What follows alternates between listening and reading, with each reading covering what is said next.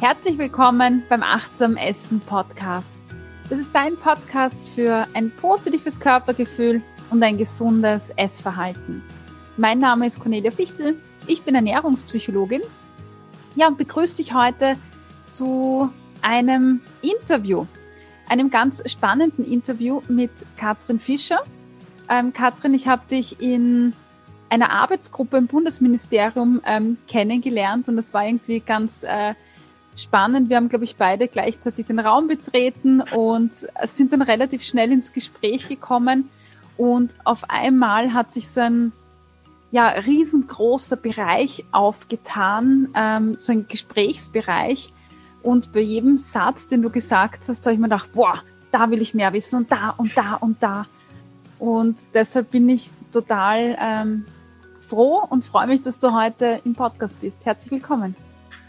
Ja, vielen lieben Dank. Ich bin auch sehr froh, wieder mit dir ein Gespräch zu führen, weil wie du schon gesagt hast, das äh, ist einfach so ein breites Thema. Ernährung, Essen ist so ein breites Thema und es ist ganz super, sich äh, da ganz gut austauschen zu können über die verschiedenen Themen. Genau.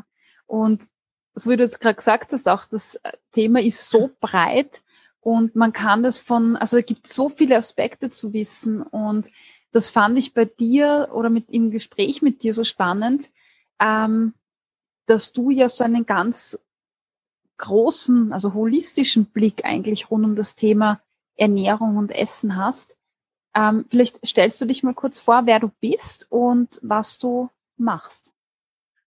Ja, sehr gerne. Ähm, ja, ich bin Ernährungswissenschaftlerin und das, äh, man kann es eigentlich so sagen, oder ich sage es auch gerne so, Ernährung ist für mich äh, eine Wissenschaft, aber eine unglaublich große Leidenschaft.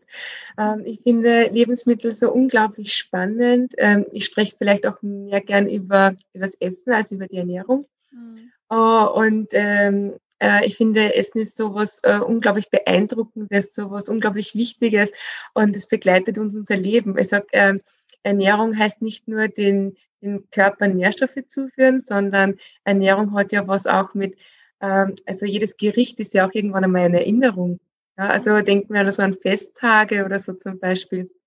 Und ich, ich merke das auch selbst. Ich, ich greife einfach gern mein, mein Essen an. Ich will gerne zubereiten. Das verleiht mir ja auch eine unglaubliche Autonomie. Das heißt, ich kann selbst entscheiden, welche Lebensmittel äh, kaufe ich. Äh, und ich weiß aber auch, äh, was, was oder wie viel davon jetzt auch drinnen ist.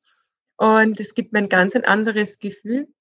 Und noch einen äh, schweren Arbeitstag, wo ich ziemlich auf 100 bin, oh, dann gehe ich gerne in die Küche und hacke mein Gemüse.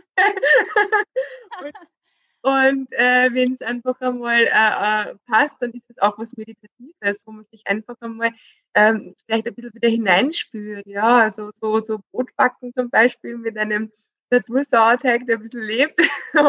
manchmal streitet man, ja, manchmal kommt man gut aus miteinander. Äh, und äh, das, das ist einfach interaktiv, das ist Leben. Ja, und das, für mich ist das immer so wichtig als Ernährungswissenschaftlerin, äh, hier auch zu betonen, äh, was, das, was das Essen auch mit, mit mir macht, was es für mich, für meinen Körper bedeutet. Und ich finde es unglaublich spannend, wie, wie Lebensmittel sich so entwickeln, äh, jedes Lebensmittel für sich selbst so unglaublich intelligent ist, so eine unglaubliche, ähm, äh, so ein unglaubliches Wissensgebiet ist und andererseits auch die Physiologie des Menschen finde ich so interessant. Ja? Also wie unser Körper, wie unser Körper tut. Und ich habe äh, viel in der äh, im Thema Gesundheit gearbeitet, also äh, in Themen der Ernährungstherapie, äh, dann in der Prävention, äh, aber auch in in der, in der Kommunikation, in der Weiterbildung und Ausbildung, habe da sehr viel mit Pädagoginnen und Pädagogen arbeiten dürfen, aber auch in Schulklassen. Und äh, jetzt äh, beschäftige ich mich viel mehr nochmal mit dem Thema der Lebensmittel und der Lebensmittelkompetenz. Wow, also das war jetzt voll viel. Da gibt es, glaube ich, so ein paar Punkte, ähm, wo ich einhaken möchte. Ich mache mir kurz ein paar ähm, Stichworte. Lebensmittelkompetenz, das finde ich ganz spannend. Äh, da möchte ich unbedingt nachher noch eingehen. Davor habe ich äh, noch eine Frage zu deiner Unterscheidung. Ähm, dass ich das unterscheide, Ernährung und Essen, das liegt vielleicht auf der Hand. Ähm, warum unterscheidest du das? Das fand ich bei unserem ersten Treffen schon sehr erstaunlich, dass du dich als Ernährungswissenschaftlerin mehr mit Essen beschäftigst. Was ist der Unterschied für dich? Ähm, für mich, für mich gibt es einen ganz einen großen Unterschied, weil Ernährung ist meistens etwas, was ich mit verschiedenen Nährstoffen ähm, jetzt in Verbindung setze. Also wenn ich jetzt sage, wir reden über Ernährung, dann wird sich, werden sich viele Menschen erwarten, ich spreche jetzt über Kohlenhydrate oder über Eiweiß.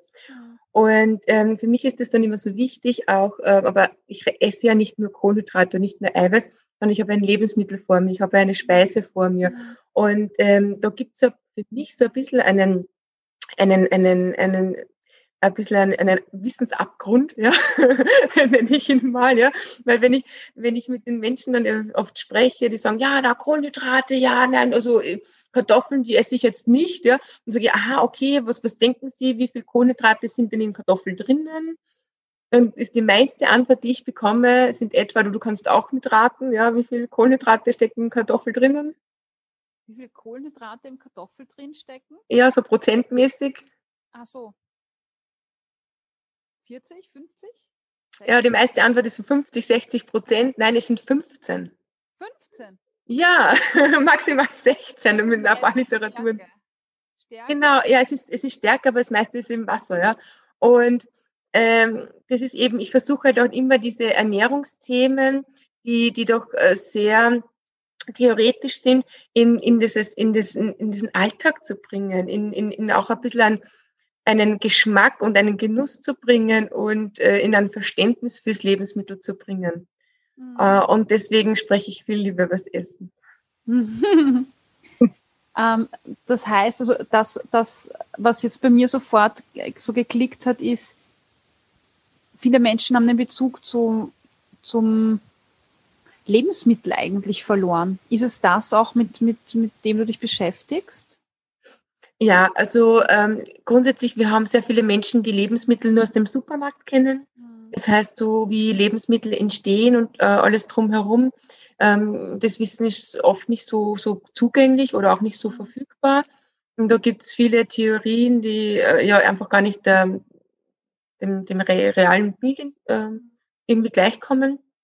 Und äh, andererseits äh, finde ich es aber auch so spannend, äh, wenn man sich das, äh, wenn man sich das ganze Lebensmittelthema vielleicht einmal ähm, anschaut, äh, dass ich einmal äh, nicht nur über einen Nährstoff spreche, sondern eben, warum ist der Nährstoff eben gerade in dem Lebensmittel drinnen und vor Dingen ähm, in einem Lebensmittel sind ja nicht nur, ist nicht nur ein Nährstoff drinnen, sondern eben verschiedene Nährstoffe und wie wirken die dann auf meinen Körper? Mhm. Ja, also so quasi auch wieder die Verbindung, wie, wie kommt das Lebensmittel dann eigentlich bei mir an? Und mhm. da gibt es auch sehr viele Dinge, die man vielleicht von sich selbst nicht so viel versteht, also einfach aus der, aus der Physiologie her. Ja. Hast du da ein, ein Beispiel, um da konkreter einzutauchen? Weil ich, ich mache das, also eine ähnliche Erfahrung wie du, dass, dass wir sehr viel über, über Lebensmittel sprechen im Sinne von Kalorien und Fett oder Kohlenhydraten, so wie, wie vorher. Ähm, aber das, was, was ist eigentlich das Produkt und wie ist das entstanden? Wie ist das zu mir gekommen auf den Teller? Was, was macht das mit mir, mit meinem Körper? Das ist oft weg. Und ich sage so gern, ein, also Ernährung oder ein Lebensmittel ist, ist eigentlich Information, die den Körper von ja, Sekunde zu Sekunde beeinflusst, weil es macht was mit mir und ja, ich finde überhaupt, dass der Körper so ein Wunderwerk ist. Aber vielleicht kannst du auch da ähm, jede einzelne Hörerin, jeden Hörer oder Zuschauer da mal kurz in diese Welt reinführen mit einem Beispiel. Ja, sehr gerne. Jetzt muss ich mir ein bisschen entscheiden, weil es gibt so viele Beispiele, die mir jetzt im Kopf herumschwirren. Ähm, und ähm, äh, ich denke, dass es einmal ganz wichtig ist, zu verstehen, dass jedes Lebensmittel für sich sich eben durch verschiedene Stoffe auszeichnet und äh, jedes Lebensmittel aber auch Stoffe in sich trägt, die für mich jetzt nicht unbedingt optimal sind. Und das ist auch das, was ich vorher auch gemeint habe mit, wo, wo bekommen wir Wissen her? Und äh, wenn wir uns überlegen, dass früher bis ähm, so circa in den 1950er, 60er Jahren das gesamte Ernährungswissen, also Nährstoffe, Inhaltsstoffe, Lagerung, nur in Kochbüchern stand. Das heißt, Menschen, die ähm, zubereitet haben, die Essen in der Hand gehabt haben, die haben sich eben auch mit diesen Themen beschäftigt.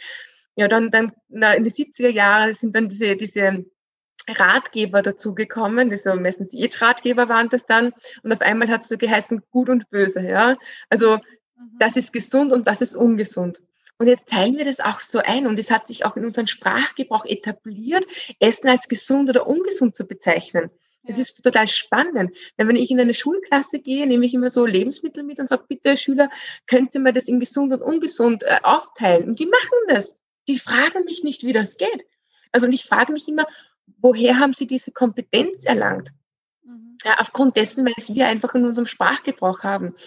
Und ähm, Ende, der Neun also Ende der 90er Jahre oder Anfang der, also schon ein bisschen Anfang der 90er Jahre sind dann noch andere Bücher dazugekommen. Das waren dann meistens so Skandalbücher. Da gibt es äh, Bücher wie Die Weizenwampe, das Gift Milch. In 2019 ist erschienen ein Buch, das heißt Das böse Gemüse. Wirklich? Und, ja, und äh, kannst du kaufen. ich hab's, ich kann es dir leihen. Böse heutzutage.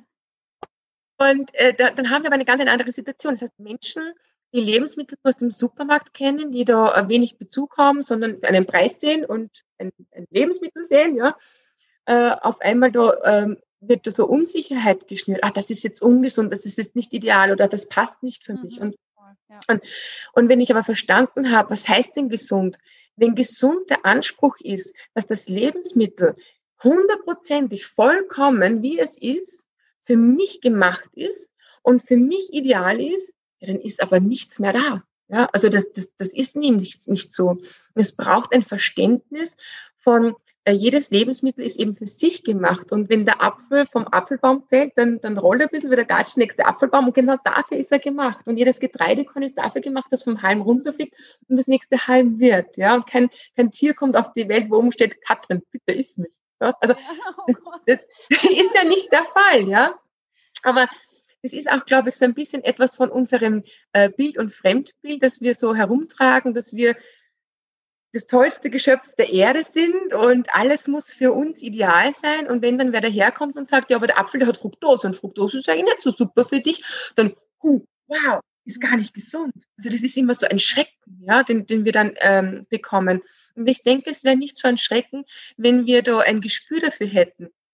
Ein Beispiel, nachdem du mich konkret noch gefragt hast, Cholesterin zum Beispiel. Cholesterin, also ich glaube, jeder Zuhörer wird mir jetzt recht geben, dass das Wort Cholesterin eher negativ behaftet ist. Also oh dass man das, ja genau, dass man sagt, oh ja, super, bitte, hätte ich gern, ja sondern also einige wissen noch, dass es HDL und LDL gibt. Da muss ich fachlich kurz einwerfen, dass es nicht Cholesterin ist, sondern dass der Transporter für Cholesterin ist. Mhm. Also High Density Lipoprotein oder Low Density Lipoprotein bringt mir eben äh, vom Blut ins, äh, in die Leber das Cholesterin oder eben umgekehrt, das ist der Transporter dafür. Aber Cholesterin ist Cholesterin. Und äh, wir bekommen da immer so einen Schreck, aber äh, wir müssen doch nur mal drüber nachdenken, dass Cholesterin ja einen, einen Sinn hat. Sonst sonst überlegen wir uns ganz kurz einmal, dass das äh, Lebensmittel das meiste Cholesteringehalt hat. Das ist das Ei. So, wenn ich jetzt ein Ei ausschlüpfen, also wenn ich ein Ei, also ein Ei ausbrüten lasse, ja, dann, dann rennt ein Pipi-Handy davon, ja. Und dieses Pipi-Handy hat keinen hohen Cholesterinspiegel, ja. Also das muss jetzt nicht gleich zum Arzt oder so, sondern wir brauchen Cholesterin ähm, für, für, die, für, die, für die Membran zum Beispiel, äh, für Körperzellen. Also eine Körperzelle, die Außenhülle nennt sich Membran und die wäre nicht so geschmeidig, wenn da nicht Cholesterin dabei wäre. Das heißt Flexibilität so als Baustoff im, im Sinne der Flexibilität, der Beweglichkeit. Ja, viele wissen gar nicht, dass äh, wir aus Cholesterin auch andere Sachen machen. Also unser Körper, unser Leber macht aus Cholesterin Hormone zum Beispiel oder ganz toll Cholecalciferol. Cholecalciferol ist jetzt ein bisschen ein gescheites Wort, aber es ist das gescheite Wort und heißt Vitamin D.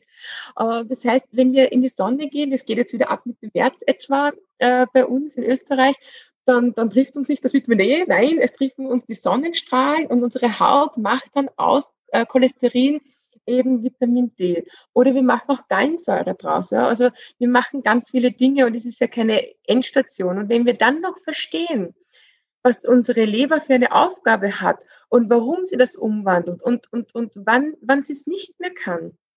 Äh, wenn nur das führt wirklich zu einem hohen Cholesterinspiegel, dann, dann verstehen wir auch unsere Art und Weise, wie wir essen, mhm. beeinflusst ganz stark, wie es uns geht. Mhm. Und jetzt ja. sage ich, ich würde gern noch einen, einen, einen gescheiten Satz sagen. Ja. wahrscheinlich der, der gescheiteste, den ich sagen kann.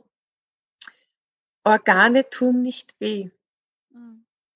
Das heißt, wir, wir, wir, wir, wir spüren nicht gleich, dass wir unsere Organe vielleicht auch überfordern. Wir haben ja ein einziges Organ, das Herz, das so sagen kann, passt jetzt nicht, ja, das kann ich jetzt nicht, ja, also wenn wir jetzt ganz spontan so einen Berg hochlaufen, dann wird äh, unterschiedlich werden wir da ähm, trainiert sein und irgendwie wird es sagen, hu, Katrin, jetzt äh, geht's nicht mehr, ja, dann kriege ich keine Luft mehr und limitiert mich. Aber kann uns der Darm limitieren? Kann uns die Bauchspeicheldrüse limitieren oder die Leber? Sie, sie können nur ihre Arbeit nicht mehr so gut machen, was natürlich dann eine Auswirkungen hat. Und da kommen wir zu einem ganz spannenden Problem, nämlich der Mensch ist immer so getickt, wenn ich ähm, gleich so ein blaues Auge von was bekomme, denke ich immer, oh ja, na, das geht gar nicht, ja, das, das sucht man, das tut weh und da, da, das mache ich nicht mehr. Aber Ernährung funktioniert nicht so. Unser Körper ist ein, wie du schon gesagt hast, ein Wunderwerk, der kann so vieles kompensieren und es fällt nicht gleich auf und dann ist es so schleichend. Und ich komme ja aus der Ernährungstherapie und zu mir haben ganz viele Leute immer gesagt, ja, aber die letzten 40 Jahre ist ja, was ja in Ordnung. Ja. Äh, genau, äh, genau. Und das ist so ein bisschen ein Problem, das wir haben. Wir spüren das nicht, mhm. sondern wir müssten ähm, da wirklich wieder mehr in uns hineinfühlen, was denn da so passiert und was denn auch so geht und, und was nicht. Ja, hast es jetzt super ähm, erklärt. Vielen Dank dafür. Und bei mir ist jetzt gerade, also irgendwas hat gerade äh, gearbeitet. Und dann habe ich mir gedacht, eigentlich ist es ja ein Wahnsinn, weil wenn wir über Ernährung sprechen, ist mir gerade aufgefallen, dann sprechen wir immer äh, über Ernährung im Zusammenhang mit Gewicht und mhm. Abnehmen mhm. und was ist gesund.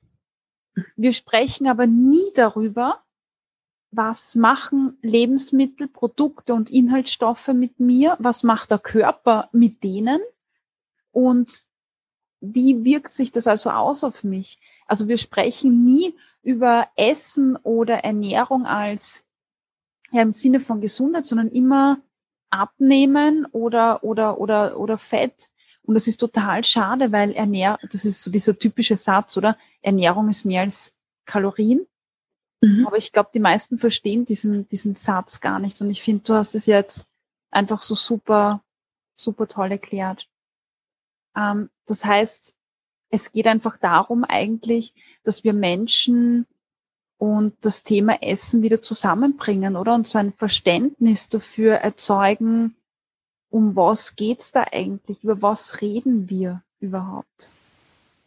Ja, vor allem wieder dieses, äh, dieses gute Gefühl dazu bekommen. Das ist für mich auch so wichtig, weil ähm, das ist schon gerade gesagt, wir reden äh, Ernährung über Abnehmen, über irgendwelche ähm, ja, Leistungsoptimierungen oder Selbstoptimierungen teilweise auch, ja.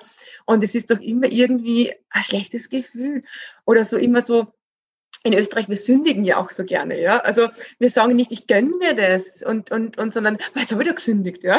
Also das ist immer so dieses, ja ungute Gefühl und ich denke mir nur, na, es, es passt gerade für mich, ich fühle mich danach, es, es schmeckt und, und, und es tut alles mal gut, ja, es ist äh, äh, da, das auch, da, auch so wichtig, vielleicht da dieses, dieses schlechte Gefühl oder dieses schlechte Gewissen auch teilweise rauszunehmen. Und das ist immer schwieriger, es ist immer schwieriger, weil wir immer mehr so zu einer Selbstoptimierung wollen. Und ich frage mich immer, wie, wie noch schöner, wie noch äh, leistungsfähiger, wie, wie noch gescheiter soll ich muss sein. Ja? Also ich finde, ich bin schön genug für diese Welt. Ja? Also ja, es ist wirklich so. Ja? Also ich denke mir das ab und zu, wenn ich aufstehe und so, und ich halt für die Abendvorträge und da wird es halt richtig spät und dann ist super, schaust du nicht aus wie frisch geboren schreiben wir und immer, naja, schön genug für diese Welt, ja. Also es passt ja auch, ja. Und es ist aber, äh, mir, mir tut es aber auch so leid, wenn sich da manche wieder so, so sich so herabwürdigen, in sie passen irgendwie nicht oder sie müssten noch besser sein für wen oder was denn, ja. Also mhm. ähm, äh, und ich sehe das auch gerade bei, bei Jugendlichen. Immer, immer stärker. Und da früher war es halt so, äh, in, wie bei mir so, so in, der, in, in, in den Altersklassen so mehr, ja, schlank sein ist jetzt toll, aber das reicht ja schon lang nicht mehr, ja. Also man muss ja jetzt wirklich diese Selbstoptimierung haben und das sehen wir jetzt nicht nur bei Mädchen, sondern auch bei jungen Burschen. Also wenn ich so äh, überlege zwischen 15 und 20, ähm, dieser Hype an Training und äh, dieser Hype aber auch an, was kann ich alles supplementieren, mhm. um noch besser zu sein. Und das ja. ist, das, das, das, das stimmt mich sehr bedenklich. In was für Richtung das, das, das ausschweift. Und, und darf ich dann noch ganz kurz einen, einen Ansatz loswerden? Äh, weil ich gerade über diese Altersgruppe gesprochen habe, ist mir noch was eingefallen. Ich habe jahrelang für ein äh, ein, ein Camp für übergewichtige Kinder gearbeitet, was mir einfach unglaublich viel gegeben hat. Also ich habe da so so, so viel mitgenommen aus, aus, aus diesen Camps und äh, das ist einfach 24 Stunden bist du bei, beisammen und äh, wir, wir haben einfach gekocht und, und, und uns Dinge ausgesucht und eine Vielfalt hineingebracht und das war alles so toll. Also das war jetzt nicht mit, du darfst nur das essen, sondern es war einfach sich wieder hineinspüren in, in, in die verschiedenen Lebensmittel und sehr positiv und das, ähm, was ich aber dann schon mit, mitgenommen habe von den, von den Jugendlichen war immer das, das ist, oder das war so mein, mein Fazit teilweise oder meine Konklusion daraus war immer, dass ich verstanden habe, wenn so ein, so ein Kind auf die Welt kommt, dann wird es einfach geliebt, weil es da ist. Ja? Also so, es ist Subjekt und irgendwann wird es dann Objekt. Also irgendwann wird es dann, aber das kannst du nicht und, und, und, und in Mathematik, Deutsch und Englisch, aber Französisch passt noch nicht und, ja. und, und das im Sport und immer dieses Vergleichen. Und ähm, das, das, ähm, das ist eh schon schwierig für uns Menschen. Ja, da müssen wir alle durch die Pubertät etc. müssen wir ja alle durch. Ja. Nur äh, ich denke, das Thema Ernährung verschärft das Ganze nochmal, weil nämlich wir uns etwas in unserem Sprachgebrauch oder und generell in unserem Kulturkreis angeeignet haben, weil in Österreich belohnen wir sehr gerne mit Essen. Also wenn Kinder zum Beispiel ihre Hausübung gut gemacht haben, kriegst du eine Tafel Schokolade, oder ein Stück Schokolade oder so, ja. Oder äh, das ist das Zimmer aufgeräumt, das kriegst du ein Eis oder so. Also wir belohnen immer mit Lebensmittel, die einen hohen Fett- oder einen hohen Zuckergehalt haben und, und zeigen aber und verknüpfen auch die Verbindung zu den Kindern. Äh, ich, ich bin gut, ja, ich werde angenommen, ähm, so wie ich bin, ja, das ist, ja. ist in Ordnung und das verknüpfe ich eben mit meiner Belohnung. Mhm. Im gleichen Atemzug sagen wir aber auch, das ist ungesund. Du mach das nicht, das ist ungesund. Das, das passt mit dem Gefühl ja. dieser Bestätigung der Belohnung nicht zusammen. Und noch dazu kommt, dass wir mit Essen auch gern bestrafen. Das ist schon mal aufgefallen, ja. Wir wollen nicht dann gehst ohne Essen halt ins Bett, ja. Also die Nachspeise gibt es nur, wenn du aufgegessen hast. Genau, ja. Also das ist Belohnen und, und Bestrafen in, in gleicher Maßen und, und äh, mit Ernährung funktioniert das einfach. Und dann frage ich mich, was für, was für eine Beziehung haben wir mit unserem Essen? Was bauen wir da eigentlich auf für eine Beziehung? Und ähm, das bringt mich zu, zu zwei Sachen eine Kranke? Äh, eine, die, die, die mich für Herausforderungen stellt. Eine, die mhm. mich begleiten kann, weil äh, was ist, wenn ich jetzt in eine Situation komme, äh, wo ich nicht einfach geliebt werde, weil ich da bin, weil was sich ja, was sich jeder Mensch verdient, ja, einfach weil er da ist, sollte er geliebt sein und nicht, weil er irgendwelche, oder das ist jetzt philosophisch, aber das ist halt mein Empfinden von Menschheit. Ja, ja. Und ähm, dann kommt aber in eine Bredouille, wo er sagt, okay, das funktioniert gerade nicht oder ich habe ein Kummer oder ein Dilemma. Und was verbinde ich denn jetzt mit dem Gefühl, oh, ich bin gut, so wie ich bin, mit Essen? Und dann ist das Essen und die Belohnung, das Stück Schokolade, mein erreichbares Ziel. Ja, und das, das ist etwas, das, das, das trage ich ja dann vielleicht sogar auch noch mit. Ja, und das, das, das ist auch etwas, was ich dann Erkenntnis oft gewonnen habe und wo mich heute erwachsene Menschen noch immer daran sehr stark erinnern. Und, und eins sage ich schon noch dazu, wir bestrafen nämlich nicht nur mit Essen sehr gerne, vielleicht ist es schon mal aufgefallen, wir bestrafen mich auch gern mit Sport. Mhm.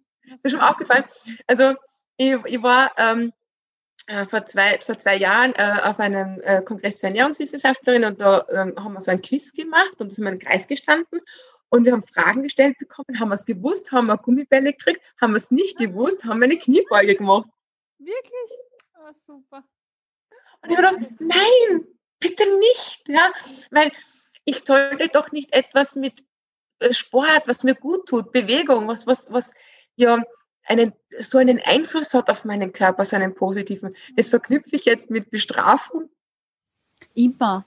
Aber das sind ja genau diese Themen, wo wir, wo wir vorher schon gesagt haben, dass ähm, das genau dasselbe beim Sport, dass wir Ernährung, Essen und Sport nicht als etwas sehen, wo ich sage, hey, ich habe Spaß und das taugt mir, sondern es geht immer darum, den Körper zu optimieren oder immer darum, ein Gewicht äh, zu halten oder zu erreichen. Und das liest du in jedem einzelnen Artikel im Internet. Jedes Mal, wenn steht, warum ist Sport gesund für dich, das steht nicht da, ähm, um den Kopf frei zu kriegen, ähm, um die Gedanken zu sortieren, ähm, weil es einfach gut tut, weil die Muskeln durchlockert werden, weil bla bla bla.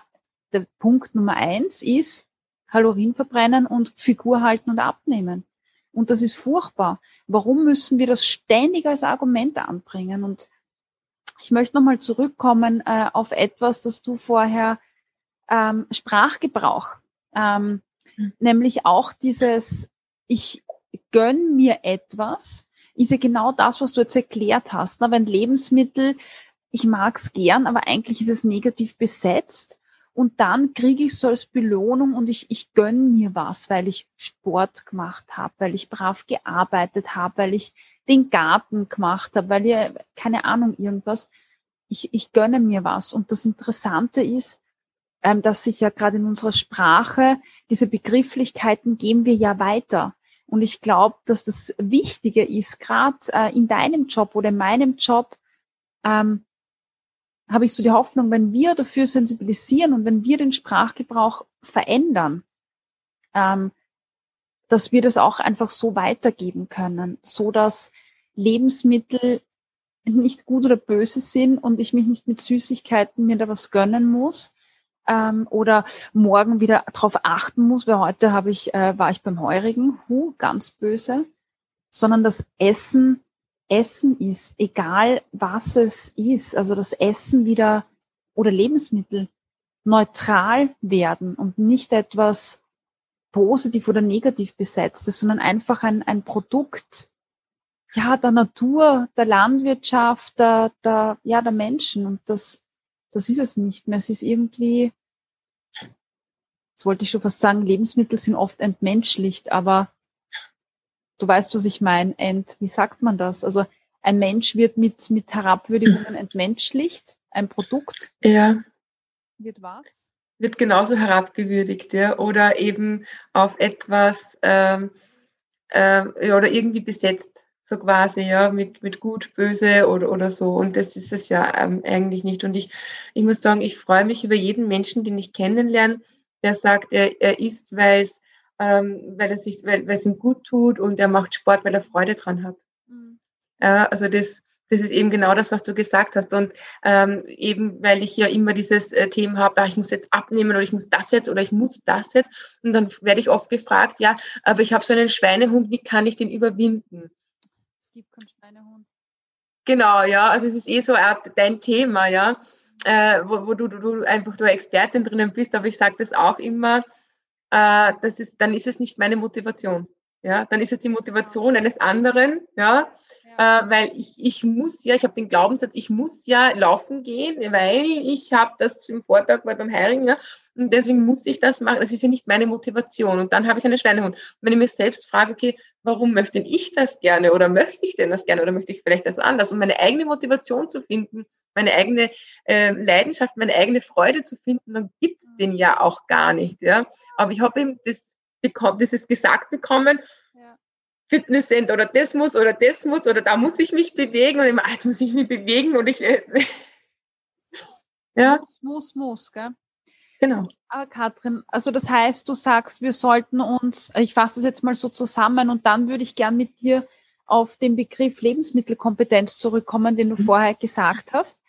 Ähm, die Zusammenfassung wäre für mich, und bitte hilf mir dabei, ähm, wir beschäftigen uns viel zu viel mit dem Thema Ernährung und viel zu wenig mit dem Thema Essen und was eigentlich ähm, Essen und Lebensmittel mit uns macht. Und es wäre so wichtig, Essen oder Lebensmittel als etwas Neutrales zu sehen, wie die Schweiz, quasi ohne emotionale Färbung und vielleicht eine Neugier dafür zu entwickeln, was ist denn das eigentlich und warum ist da, äh, keine Ahnung, Magnesium in diesem Dings drinnen, in diesem Produkt und wie kommt das da eigentlich da rein und was macht denn das Magnesium mit mir und wozu brauche ich das eigentlich? Oder Cholesterin oder wie auch immer. Also so eine, eine ja, Neugier und so, ich nenne das auch gern ähm, so Entdeckergeist, einfach Dinge zu entdecken, neu zu entdecken. Ähm, also das wäre eigentlich etwas sehr Wichtiges und gleichzeitig bedeutet es auch, auf unsere Sprache zu achten, wenn wir auch mit anderen reden. Ähm, und gerade wir als, als Fachexperten, glaube ich, ähm, ich glaube, du bist ja auch im Fortbildungsbereich tätig, da ist es ja auch extrem wichtig, dass einfach an, an Kollegen, an Ernährungswissenschaftler, Diätologen, Psychologen, Psychotherapeuten, Ärzten, Ärzte und Innen ähm, so weiterzugeben. Und ja, ist das, würdest du noch was ergänzen? Das ist eine wunderbare Zusammenfassung. ich habe ich hab dir jetzt sehr, sehr gerne zugehört, ja. Okay, super, perfekt wie kommen wir jetzt? Also ich glaube, du hast gesagt, Ernährungskompetenz ist wichtig. Mhm. Und das würde ich auch unter Ernährungskompetenz verstehen. Ähm, wie, wie kommen wir dahin? Jede einzelne Person, die jetzt zu Hause sitzt, wie, wie kann ich mich dem wieder annähern? Ja, ähm, ich denke auf mehreren Wegen. Und ähm, ich glaube, es braucht zwei Dinge dazu. Äh, es braucht ein Verständnis äh, von, von mir selbst, also von meinem, von meinem Körper ähm, und von meiner Physiologie. Alleine, alleine das macht schon so viel aus, zu verstehen, wie, wie, warum sich was manches so abspielt. Und das Verständnis eben von, von meinen Lebensmitteln. Mhm. Und äh, ich finde es einfach äh, wirklich das, das, ein guter Weg dorthin, ist eben, sich so eine Autonomie zurückzuholen. Ja? Und die Autonomie meine ich, wer, wer selber kocht, der weiß, was er isst. Mhm. Uh, und es geht nicht darum, dass ich nicht gerne essen gehe, wenn es passt. ja, ich gehe unglaublich gerne in Restaurants und das passt alles.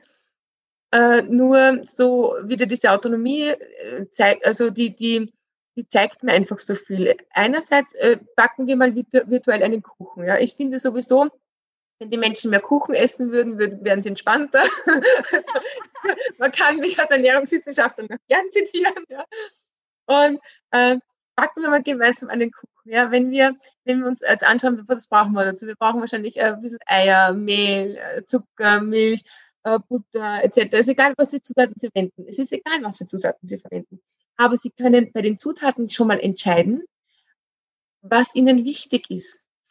Und je nachdem, was mir wichtig ist, äh, werde ich die Zutaten einkaufen. Wenn mir Tierwohl wichtig ist, wenn mir die Umwelt wichtig ist, dann werde ich bei den Eiern achten, was für Eier ich kaufe. Ja, wenn ich, ähm, wenn ich irgendwann Fertigkuchen kaufe, dann ist, ist da Milchpulver von irgendwo drinnen. Ja? Äh, wenn, ich, wenn ich mir wichtig ist, dass es äh, gentechnikfreie Fütterung, die gibt es nicht auf der ganzen Welt, die gibt es in Österreich, äh, wenn mir das wichtig ist, dann achte ich eben auf dieses Produkt. Und jeder, jeder Einkauf, jeder Griff ins Regal in, in, entscheidet oder gibt den Auftrag, wie die Welt sein soll. Mhm. Also das ist, das ist schon eine, eine, eine bedeutsame Macht, die wir da haben. Weil ich sage, so will ich die Welt sehen und so will ich es haben. Und es wird das nachgeschlichtet, was rausgenommen wurde. Das muss, man auch dazu sagen. Aber Katrin, wenn ich als Cornelia jetzt da unten in den Supermarkt gehe, wenn ich was anderes oder wenn ich jetzt dieses Produkt kaufe und ein anderes nicht, ich allein werde doch nicht die Welt verändern, oder? Ja, aber dich gibt's und mich gibt's und dann erzählst du es deiner Mutter und dann erzählst du es deiner Nachbarin. Und ja, wir haben sehr wohl die, doch, weil genau dein Produkt wird auch nachgeschlichtet. Und wir, wir dürfen uns da gar nicht so klein machen. Und wenn den Menschen äh, der biologische Landbau wichtiger ist, dann, dann wird auch mehr produziert davon, dann, dann kann man auch mehr absetzen davon. Und das sehen wir ja auch, ja. In der Corona-Krise, die Absatzmärkte für, für Bio ist in Österreich gestiegen. Also wir produzieren ja mehr Bio, als die Österreicher kaufen, weil wir es noch exportieren können. Aber ähm, das ist ja auch nicht Sinn der Sache. Also von, von, von daher haben wir sehr wohl die, diese Entscheidungskraft. Und das ist die Autonomie einerseits der Lebensmittel, wo ich sagen kann, so hätte ich gerne die Welt. Und andererseits, wenn ich den Kuchen backe und dann gebe ich das Mehl dazu und dann gebe ich den Zucker dazu und ich mache 100 Gramm, aha, 100, sind das 100 Gramm? Ja, Deckergramm, ja. Weil wenn ich jetzt eine Verpackung habe und ich kaufe mir den Kuchen, steht dann Nährwerttabelle irgendwie so und so viel Zucker. Das berührt mich gar nicht. Ja. Berührt, berührt dich eine Zahl? Also mich berührt eine Zahl überhaupt nicht. Vor allem eine Zahl, die ich nicht in Relation setzen kann, berührt mich nicht. Aber jeder, der seinen Zucker schon mal selbst in den Kuchenteig hineingeschüttet hat, ja, den berührt das. Oh, stimmt, ja. Und, und dann esse ich das anders, ja. Also wenn man zu, zu, zu Weihnachten seine Kekse selber backt, ähm, mache ich den Teig selber, dann weiß ich, was da drinnen ist. Und äh, mit jedem Keks, das ich da ganz nett aussteche und verziehe und, und da Herzblut hineinlege, das esse ich doch anders als wie irgendeine Keksschachtel, die ich kaufe. Ja, vor allem und äh, das ist schonend um. Also, also ich, ja. ich esse die viel bewusster, mit viel mehr Genuss und ich glaube, ich habe nicht so eine große Verschwendung, weil ich weiß, was da für Produkte drinstecken und welcher Aufwand dahinter steckt. Ja, und ich erlange eine Kompetenz. Ja, ja das ist ah. diese Lebensmittelkompetenz. Ich erlange ja eine Kompetenz. Meine Kompetenz ist es ja, zu spüren, wie viel ist das. Ich kann Dinge in Relation setzen und ich kann jetzt entscheiden, aha, ja, stimmt, das ist wirklich viel drinnen, das ist sehr gehaltvoll. Ich esse das vielleicht jetzt nicht so irgendwie nebenbei schön, sondern ich denke mal, ich habe den Kuchen gebacken. Und ich muss jetzt eins dazu sagen, wenn ich für mich selbst einen Kuchen backe, ja, dann, dann, dann gebe ich mir weniger Zucker hinein. Und wenn ich für jemanden anderen backe, dann gebe ich mir viel Zucker hinein. Aber weil, weil weil das hat einen Grund, ja. Also nicht, weil ich finde, dass jeder dann Ernährungsberatung braucht und zu mir gehen sollte, nein, äh, weil, weil Zucker hat eine Backeigenschaft, ja. Das heißt, Zucker bindet das Wasser und das Volumen, das, der, der, der Kuchen geht wunderschön auf, ja, der ist super zum Anschauen und ich kann den her, also ich trage zum kennen einen Kuchen, der nicht gut ausschaut, ja. Österreicherin bin ich ja auch und, und äh, und dann, dann, dann gebe ich viele und für mich selber denke ich, oh, ist egal, wenn er ein bisschen hm, nicht so gut ausschaut und da gebe ich ein bisschen weniger Zucker hin. Aber ich kann es eben selbst entscheiden, ja, und ich habe die Kompetenz selbst erlangt. Und das ist eben diese, diese Lebensmittelkompetenz, von der ich spreche, geht darüber sogar ein bisschen hinaus, weil äh, also Lebensmittel zu verwenden, das, das, ich gebe noch ein Beispiel, zum Beispiel beim äh, kaltgepresste Öle. Also ich finde kaltgepresste Öle unglaublich toll und ähm, vielfältig. Und ähm, was machen wir? Die meisten von uns äh, machen kaltgepresste Öle in Salaten hinein und die Marinade, ja, äh, vielleicht bringt, also bei uns war es früher, da haben so entweder hat es dann Zau gekriegt oder der Opa hat es ausgetrunken, ich weiß nicht, wie es ja. heute ist, ja, aber total schade. Also auch äh, dieses Verständnis, kaltgepresste Öle, mit dem kann ich zwar nichts anbraten, weil es einen tiefen, ähm, also niedrigen Rauchpunkt hat und, und, und raucht und bitter wird.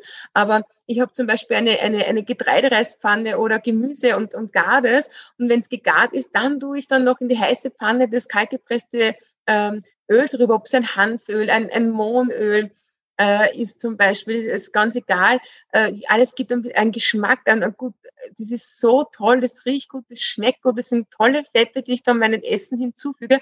Und ihr habt einen maximalen Nährstoffverlust von 7 bis 10 Prozent, wenn sie das Öl erhitzt. Also das ist nichts ja, im Vergleich. Aber ich muss nicht immer nur kalt verwenden. Und äh, dann gibt es Menschen, die halt so die Öle so alle so fünf aufgestellt haben und alles sind ein bisschen angefangen. Das ist total schade, weil genau da kommt der Nährstoffverlust zustande durch Lagerung. Und äh, lieber eines öffnen und das verbrauchen und dann ist das nächste öffnen. Und das meine ich mit Lebensmittelkompetenz. Einfach äh äh, zu, also zu wissen, äh, was es beim Lebensmittel geht, auch ein, auch Lebensmittelprozess zu verstehen. Lebensmittel verändern sich, aber das ist normal, weil sie kein Stein sind. Ja? Also ich finde immer so, äh, dieses, ja, also war, es ist immer so, wir haben zum Beispiel einen Joghurt im Kühlschrank stehen, Mindesthaltbarkeit, also dann, ah, Datum, heute, uh, weg, ja, weil wir dieses, das nicht verstehen, dass sich Lebensmittel verändern.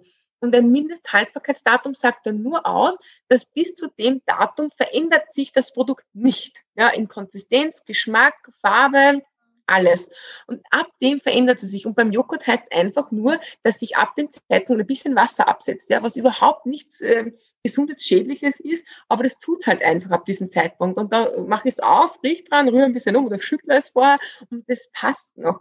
Und das meine ich mit dieser Kompetenz über Lebensmittel Bescheid zu wissen, dass wir diese, dieses Wissen von uns selbst wieder abrufen können und dieses Verständnis haben für Lebensmittel und, und sich nicht auf irgendeine externe Information verlassen, wie Mindesthaltbarkeitsdatum oder so. Super spannend, Katrin. Also ich glaube, ich, ich glaube, jeder, der jetzt zuhört, versteht, warum ich, warum ich so gern mit dir rede. Ich würde gern jetzt noch in viele andere Themen mit dir einsteigen, aber ich glaube, das müssen wir verschieben oder dürfen wir, weil das bedeutet, wir hätten mehr Stoff für mehr Folgen. Vielleicht darf ich dich nochmal einladen. Sehr gerne. Ähm, an dieser Stelle darf ich nochmal kurz die Frage stellen, ähm, wie, wie komme ich denn zu dieser Kompetenz? Hast du da ein paar Tipps, wie ich, wie ich da rankomme, ohne nämlich, dass ich ich habe halt so Angst, ich finde das irrsinnig wichtig. Und ich habe so Angst, dass wenn Leute jetzt da im Internet suchen auf irgendwelchen Seiten, da steht irrsinnig viel Blödsinn, dann steht da oft äh, nur irgendwas über Kalorien, ähm, aber irgendwie nichts, was wirklich hilfreich ist. Hast du da so ein paar Tipps, wo ich vielleicht was herkriege? Also dein, dein Tipp vorher mit, mit umfassend und vielfältig ist, ist, ist total super, weil ich glaube, dass das auch wichtig ist von unterschiedlichen äh, Kanälen, also Podcasts und irgendwas lesen, vielleicht mal irgendwo ein, ein Webinar oder sonst was besuchen. Aber hast du da ein paar Tipps für uns? Von Büchern bis Internet, irgendwas?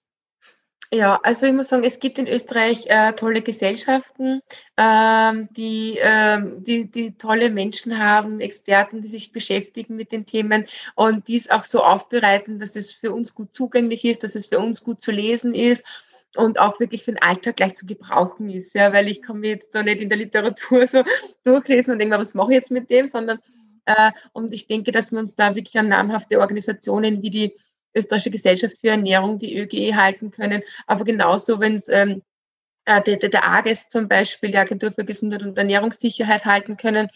Ähm, und da gibt es schon einige namhafte und da, da gilt es auch bitte zum Unterscheiden. Äh, immer wenn jemand äh, so mit, so mit emotional geführten Behauptungen irgendwelche Dinge schlecht macht und euch eine Lösung anbietet oder so, das ist dann meistens irgendwo, wo ich sage, okay, es, es gibt halt viele Menschen, die über Ernährung reden, aber vom Essen keine Ahnung haben. Ja. Und äh, da äh, gilt es natürlich zu unterscheiden. Und also eine Plattform, wenn ich sie erwähnen darf, ist ähm, äh, Esserwissen, esserwissen.at gibt es auch Social-Media-Kanäle und das befasst sich einerseits ähm, ähm, aus drei Perspektiven. Es gibt drei Esserwisser, einmal die, die Lebensmittelproduktion, dann die Zubereitung, also was mache ich jetzt damit, aber auch Lagerung und eben die Ernährungswissenschaft, was hat das Essen mit mir zu tun. Und da versuchen wir eben aus diesen drei Perspektiven ähm, so Alltagstipps zu geben und, und dieses, dieses Verständnis hier zu geben. Äh, und, aber es gibt viele andere auch, an die ich mich halten kann. Und, und ich glaube, wenn das Interesse groß ist, ist der beste Tipp, den ich noch immer geben kann, einfach mutig sein und ausprobieren und kochen und und, und sich begeistern lassen von dieser unglaublich tollen Vielfalt an Lebensmitteln, ähm, die, die uns da, ähm, die, die, die, die Lebensmittelproduktion auch bietet. Also wir leben ja in einem Land mit einer tollen äh, Lebensmittelsicherheit, mit einer Ernährungssicherheit und äh, die kann man einfach auch genießen. Ah, super.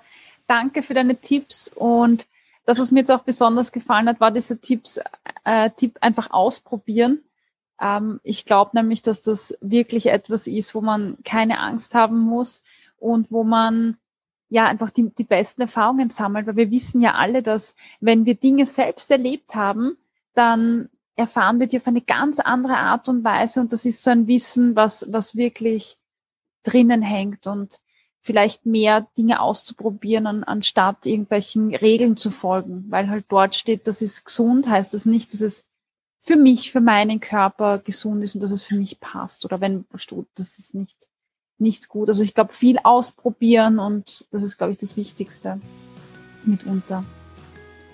Gut, Katrin, vielen, vielen Dank. Ich habe alle meine, meine Punkte, die ich mir notiert habe, hier abgehakt während unserem Gespräch.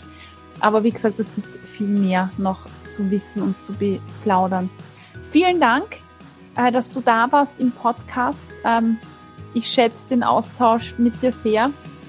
Und ich glaube, äh, ja, dass das nicht nur mich bereichert, sondern auch jeden da draußen und jede da draußen.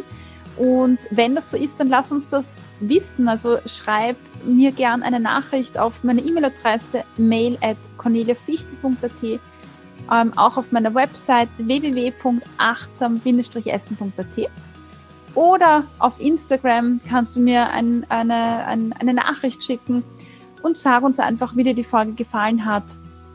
Das würde uns freuen. In diesem Sinne, ja, vielen Dank fürs Dabeisein. Wir hören uns dann nächste Woche. Sei achtsam und ja, genieße. Das ist ganz wichtig. Oh.